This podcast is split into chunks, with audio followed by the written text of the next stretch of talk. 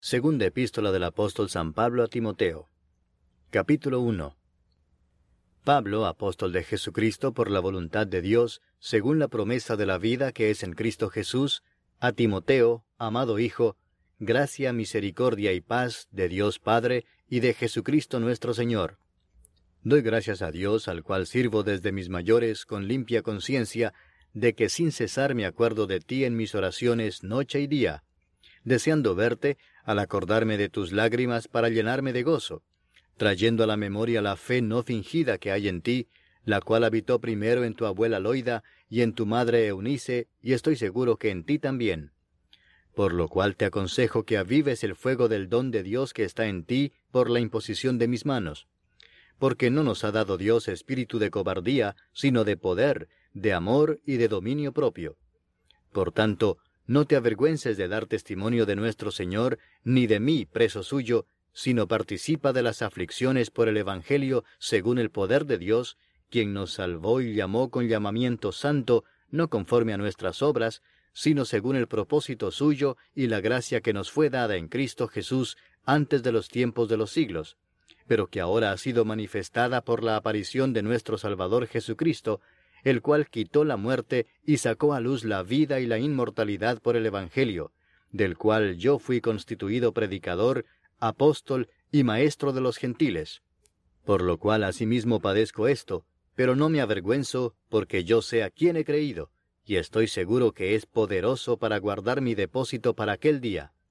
Retén la forma de las sanas palabras que de mí oíste en la fe y amor que es en Cristo Jesús. Guarda el buen depósito por el Espíritu Santo que mora en nosotros. Ya sabes esto, que me abandonaron todos los que están en Asia, de los cuales son Figelo y Hermógenes. Tenga el Señor misericordia de la casa de Onesíforo, porque muchas veces me confortó y no se avergonzó de mis cadenas, sino que cuando estuvo en Roma me buscó solícitamente y me halló. Concédale el Señor que halle misericordia cerca del Señor en aquel día. Y cuánto nos ayudó en Éfeso, tú lo sabes mejor. Capítulo 2 Tú pues, hijo mío, esfuérzate en la gracia que es en Cristo Jesús. Lo que has oído de mí ante muchos testigos, esto encarga a hombres fieles que sean idóneos para enseñar también a otros. Tú pues sufre penalidades como buen soldado de Jesucristo. Ninguno que milita se enreda en los negocios de la vida a fin de agradar a aquel que lo tomó por soldado. Y también el que lucha como atleta no es coronado si no lucha legítimamente. El labrador, para participar de los frutos, debe trabajar primero. Considera lo que digo, y el Señor te dé entendimiento en todo. Acuérdate de Jesucristo, del linaje de David, resucitado de los muertos conforme a mi Evangelio, en el cual sufro penalidades hasta prisiones a modo de malhechor, mas la palabra de Dios no está presa. Por tanto, todo lo soporto por amor de los escogidos, para que ellos también obtengan la salvación que es en Cristo Jesús con gloria eterna. Palabra fiel es esta, si somos muertos con Él, también viviremos con Él. Si sufrimos, también reinaremos con Él. Si le negaremos, Él también nos negará. Si fuéremos infieles, Él permanece fiel. Él no puede negarse a sí mismo. Recuérdales esto, exhortándoles delante del Señor a que no contiendan sobre palabras, lo cual para nada aprovecha, sino que es para perdición de los oyentes.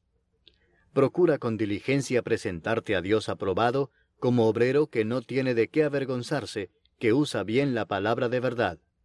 Mas evita profanas y vanas palabrerías, porque conducirán más y más a la impiedad.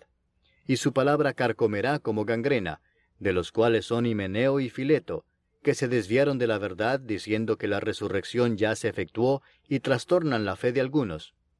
Pero el fundamento de Dios está firme, teniendo este sello. Conoce el Señor a los que son suyos. Y apártese de iniquidad todo aquel que invoca el nombre de Cristo. Pero en una casa grande no solamente hay utensilios de oro y de plata, sino también de madera y de barro, y unos son para usos honrosos y otros para usos viles. Así que, si alguno se limpia de estas cosas, será instrumento para honra, santificado, útil al Señor y dispuesto para toda buena obra. Huye también de las pasiones juveniles y sigue la justicia, la fe, el amor y la paz, con los que de corazón limpio invocan al Señor. pero desecha las cuestiones necias e insensatas, sabiendo que engendran contiendas. Porque el siervo del Señor no debe ser contencioso, sino amable para con todos, apto para enseñar, sufrido, que con mansedumbre corrija a los que se oponen, por si quizá Dios les conceda que se arrepientan para conocer la verdad y escapen del lazo del diablo en que están cautivos a voluntad de él. Capítulo 3. También debes saber esto, que en los postreros días vendrán tiempos peligrosos, porque habrá hombres amadores de sí mismos, avaros, vanagloriosos, soberbios, blasfemos, desobedientes a los padres, ingratos, impíos, sin afecto natural, implacables, calumniadores, intemperantes, crueles, aborrecedores de lo bueno, traidores, impetuosos, infatuados, amadores de los deleites más que de Dios, que tendrán apariencia de piedad, pero negarán la eficacia de ella. A estos evita, porque de estos son los que se meten en las casas y llevan cautivas a las mujercillas cargadas de pecados, arrastradas por diversas concupiscencias. Estas siempre están aprendiendo y nunca pueden llegar al conocimiento de la verdad. Y de la manera que Janes y Jambres resistieron a Moisés, así también éstos resisten a la verdad, hombres corruptos de entendimiento, réprobos en cuanto a la fe.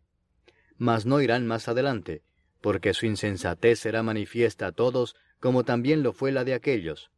Pero tú has seguido mi doctrina, conducta, propósito, fe, longanimidad, amor, paciencia, persecuciones, padecimientos, como los que me sobrevinieron en Antioquía, en Iconio, en Listra, persecuciones que he sufrido, y de todas me ha librado el Señor. Y también todos los que quieren vivir piadosamente en Cristo Jesús padecerán persecución, mas los malos hombres y los engañadores irán de mal en peor, engañando y siendo engañados. Pero persiste tú en lo que has aprendido y te persuadiste, sabiendo de quién has aprendido, y que desde la niñez has sabido las sagradas escrituras, las cuales te pueden hacer sabio para la salvación por la fe que es en Cristo Jesús. Toda la escritura es inspirada por Dios y útil para enseñar, para redarguir, para corregir, para instruir en justicia, a fin de que el hombre de Dios sea perfecto, enteramente preparado para toda buena obra. Capítulo 4 Te encarezco delante de Dios y del Señor Jesucristo, que juzgará a los vivos y a los muertos en su manifestación y en su reino, que prediques la palabra, que instes a tiempo y fuera de tiempo, redarguye, reprende, exhorta con toda paciencia y doctrina, porque vendrá tiempo cuando no sufrirán la sana doctrina, sino que teniendo comezón de oír, se amontonarán maestros conforme a sus propias concupiscencias, y apartarán de la verdad el oído, y se volverán a las fábulas. Pero tú sé sobrio en todo, soporta las aflicciones, haz obra de evangelista, cumple tu ministerio. Porque yo ya estoy para ser sacrificado, y el tiempo de mi partida está cercano. He peleado la buena batalla, he acabado la carrera, he guardado la fe. Por lo demás me está guardada la corona de justicia, la cual me dará el Señor juez justo en aquel día, y no solo a mí, sino también a todos los que aman su venida.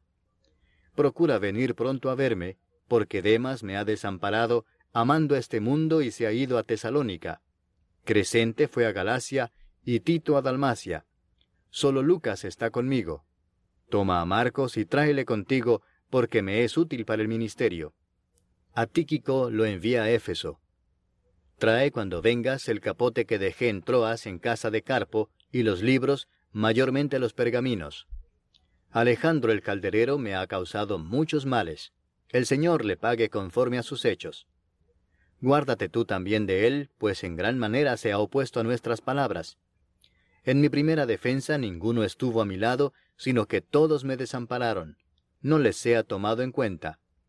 Pero el Señor estuvo a mi lado y me dio fuerzas para que por mí fuese cumplida la predicación y que todos los gentiles oyesen.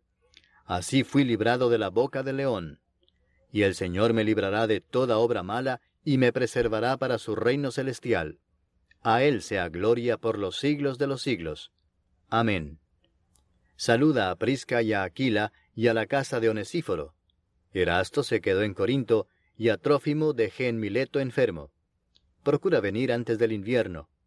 Eúbulo te saluda, y Pudente, Lino, Claudia y todos los hermanos. El Señor Jesucristo esté con tu espíritu. La gracia sea con vosotros.